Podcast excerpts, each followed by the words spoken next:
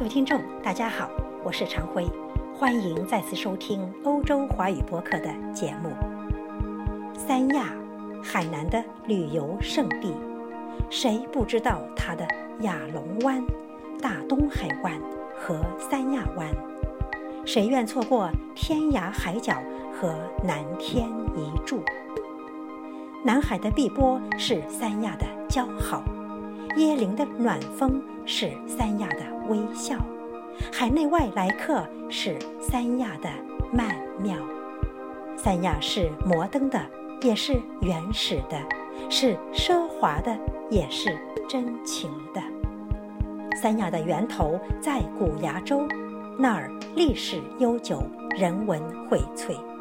鉴真、黄道婆、袁隆平、蛟龙号都在那儿留下过不可磨灭的痕迹。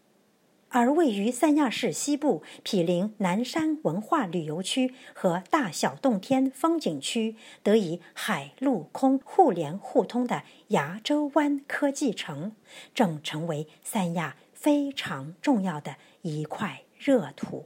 托付于中国新闻社、中共海南省委宣传部以及中共海南省委统战部，也就是海南省侨务办公室共同举办的“二零一九行走中国境外华文媒体海南行”，十月十日上午，欧洲华语播客与其他海外华文媒体负责人一起，深入了牙州湾科技城。近距离感受到科技城的产业规划和发展情况，在用友大楼里，牙洲湾科技城管理局的相关人员为大家讲解了科技城现有的资源和未来的憧憬，并观看了宣传片，对牙洲湾科技城的区位优势、历史背景、产业规划。体制机制创新与优惠政策以及服务配套等相关内容有了一定的了解。